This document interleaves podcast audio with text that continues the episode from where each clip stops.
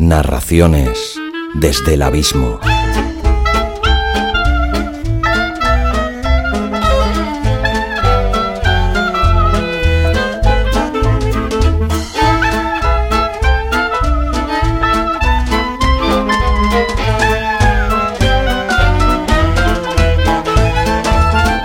Hola abismeros y abismeras, soy Xavi Villanueva y os doy de nuevo la bienvenida al decimoséptimo capítulo de Narraciones desde el Abismo, un programa de audiorelatos para todo aquel al que le gusta la literatura y es incapaz de encontrar el tiempo necesario para coger un libro y leerlo. O para todos aquellos adictos devoradores de libros que quieren conocer autores desconocidos, nuevas narrativas y aquí, en el formato podcast, rescatar esos muchos relatos que son carne de cajón o que mueren huérfanos en un disco duro. Hay demasiadas obras relegadas al abismo del olvido.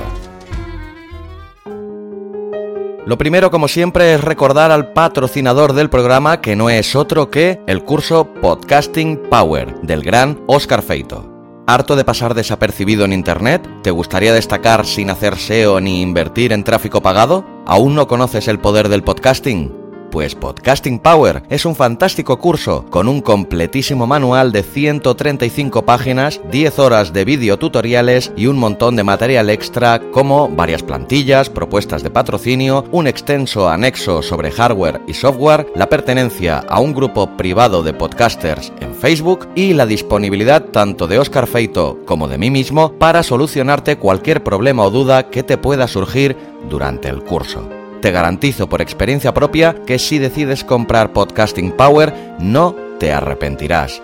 Si quieres más información, entra en www.abismofm.com barra podcasting power. En este decimoséptimo capítulo de Narraciones desde el Abismo vas a descubrir otra interesante, a la vez que inquietante historia, la segunda de nuestro cuarto autor invitado, Raúl Laoz.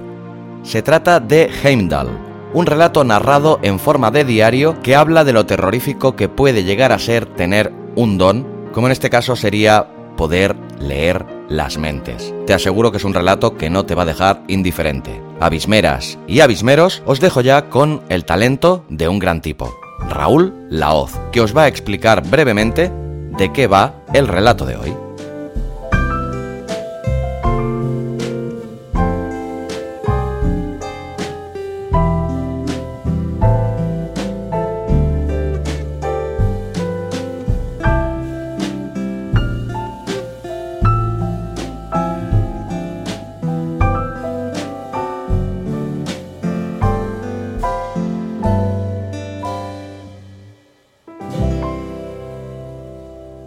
Heimdall es un libro, pues trata de una, de una chica de que tiene el poder de leer las mentes. Y lo que al principio dices, hostia, pues eso es un poder fantástico, cojonudo, poder saber. Nos lleva al tema lo contrario, es decir, que cuanto más conoces a la gente, más solo quieres estar.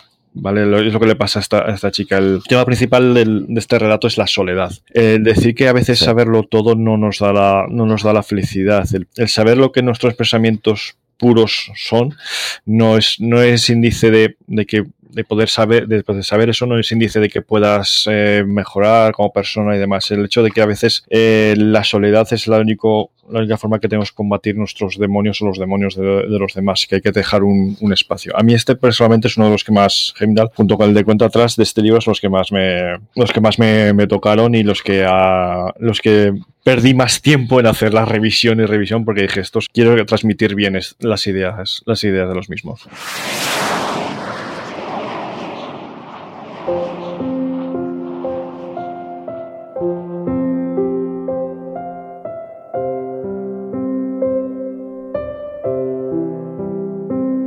Heimdall.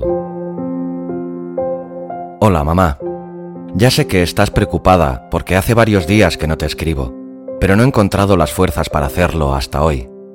Estas líneas no harán justicia a todo lo que me hubiera gustado contarte en persona, pero por motivos que en breve entenderás, no he podido hacerlo.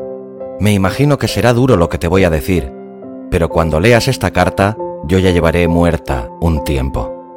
He dispuesto todo para que mi pequeña fortuna vaya a ti y mis hermanos. Es lo mínimo que puedo hacer por vosotros, después de haberme portado como lo hice. pero todo tiene su razón. No sé por dónde podría empezar todo lo que te tengo que contar, así que creo que será mejor hacer un resumen de forma cronológica. El asunto empezó en 1987, cuando tenía seis años. Me acuerdo de verte sentada en una de las viejas sillas de la cocina, con las manos llenas de harina. Te pregunté qué hacías, y me dijiste que descansando un poco mientras preparabas tortitas para el desayuno. De repente, noté un fuerte pinchazo en la parte posterior del cráneo, como un taladro, y sentí, o mejor, oí tu voz que decía de forma clara, Maldito, ¿qué te he hecho yo para merecer esto? ¿Y cómo se lo digo a nuestra hija? ¿Te acuerdas de ese momento, cuando te rogué que me contaras lo que me tenías que contar? Te quedaste de piedra y te echaste a llorar. A la semana siguiente te divorciaste de papá. No me cuestioné lo que había sucedido, achacándolo a que había sido producto de mi imaginación o de que realmente habías hablado a viva voz. El tema de vuestra separación y mi inmadurez borraron cualquier rastro, hasta el verano del 92.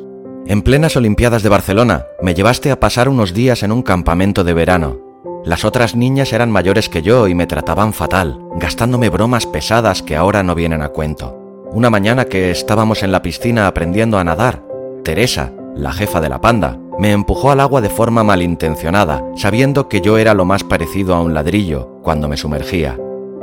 El shock y el miedo que me causó hizo que volviera a sentir ese mismo dolor que te he contado antes, aunque bastante más amortiguado. Y entonces las oí. Las voces de todas las chicas, de la monitora, del socorrista, de todo el mundo a mi alrededor como si estuvieran susurrándome al oído. Cuando salí del agua, los escuchaba más claramente, ya no como un murmullo, sino a viva voz, aunque realmente solo moviese los labios el socorrista, preguntándome por mi estado. Fue entonces que comprendí que era mutante. Tenía superpoderes o cualquier otra chorrada típica de los tebeos, me marché corriendo a cambiarme, llevándome las manos a las orejas, intentando amortiguar el ruido que producía la gente. De forma fútil, debo añadir, pero al menos, al alejarme de ellos, sus voces se tornaron más débiles o desaparecieron. Fue poco después cuando empecé a sacar tantos sobresalientes en el instituto, ¿recuerdas? No era porque me pegase horas pegadas a los libros. Te tengo que reconocer que me colocaba un cómic en medio de las páginas, y eso era lo que realmente leía sino porque escuchaba mentalmente a mis compañeros en los exámenes. Me ponía cerca de los empollones y el profesor, y así sus voces me sonaban más fuertes, y escribía con puntos y comas todo lo que pensaban. Era trampa, sí, pero divertido.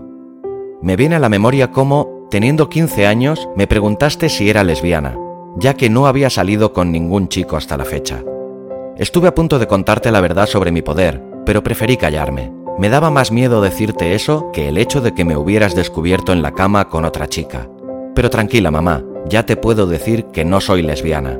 Simplemente es que intentar ligar con otros chicos, sabiendo lo que pensaban, pues bueno, como que mata bastante el mito del amor platónico, no te voy a mentir.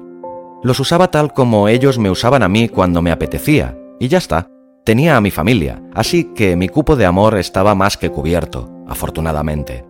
No sé si alguna vez has hecho alguno de esos estúpidos test donde llega una pregunta que dice, si tuvieras superpoderes, ¿cuál elegirías? ¿Volar o invisibilidad? Se supone que la gente de buen corazón dice volar, ya que si escoges el otro, eres de personalidad más egocéntrica y no piensas tanto en los demás. Yo elegí invisibilidad.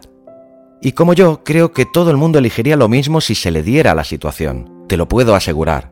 He estado en los pensamientos de miles de personas y todos han sido mezquinos, banales y egoístas.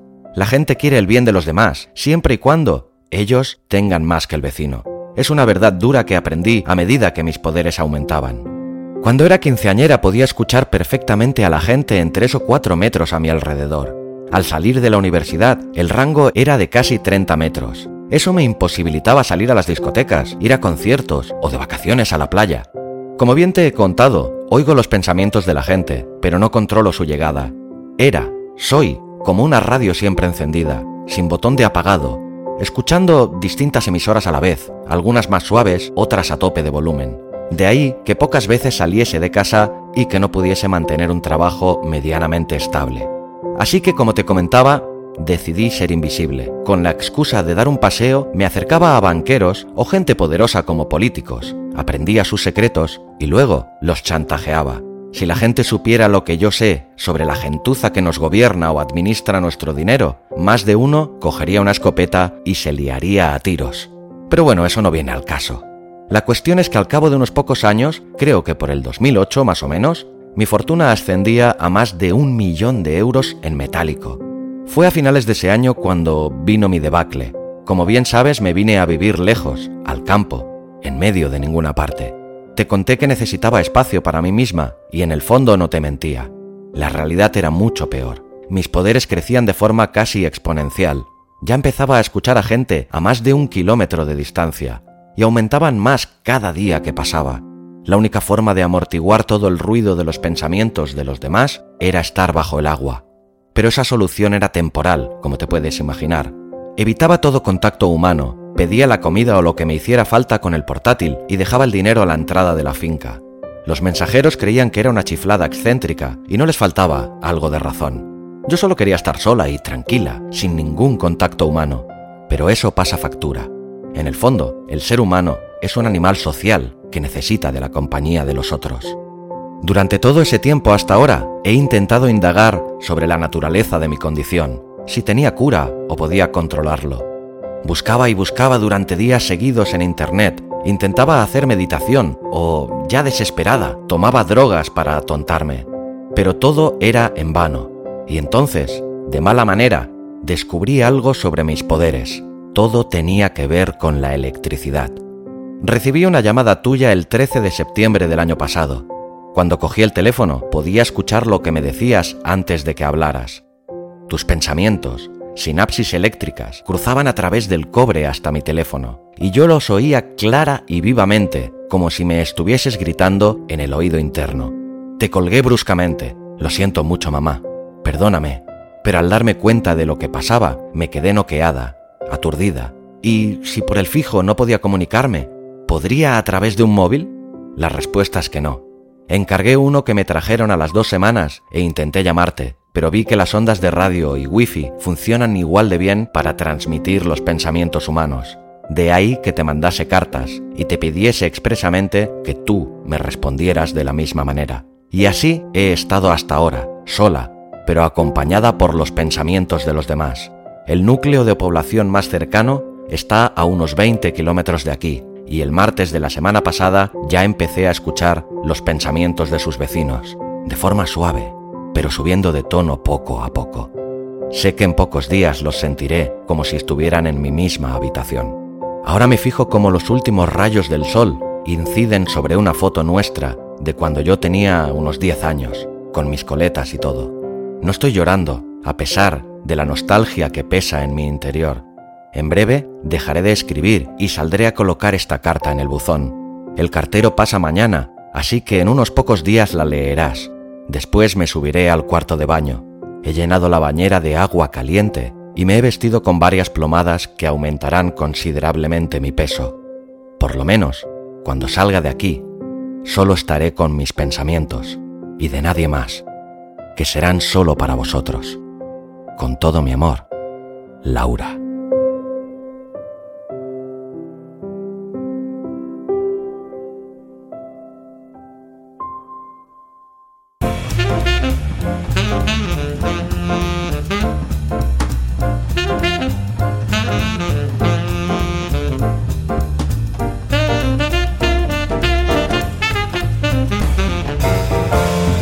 Abismo FM, todo sobre podcasting y audiovisuales.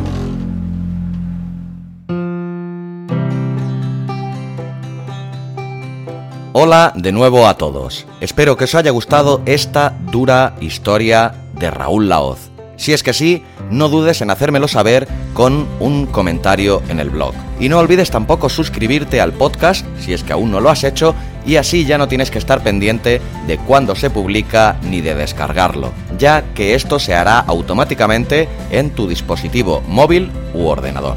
Y si te gusta el programa, ayúdame a darlo a conocer y que todo aquel que tenga una narración olvidada, si así lo quiere, me la haga llegar a contacto abismofm.com la leeré con mucho cariño y si cumple las mínimas normas de calidad y es factible, la grabaré y saldrá publicada en este podcast. Recuerda también que me encontrarás en Facebook o Twitter como arroba abismofm. Y si no es mucho pedir, y quieres dejar tu reseña en Apple Podcast y darle a las 5 estrellas o comentario y corazoncito en iVoox, ya sabes que a ti solo te costará un par de minutos y a mí me ayudas un montón.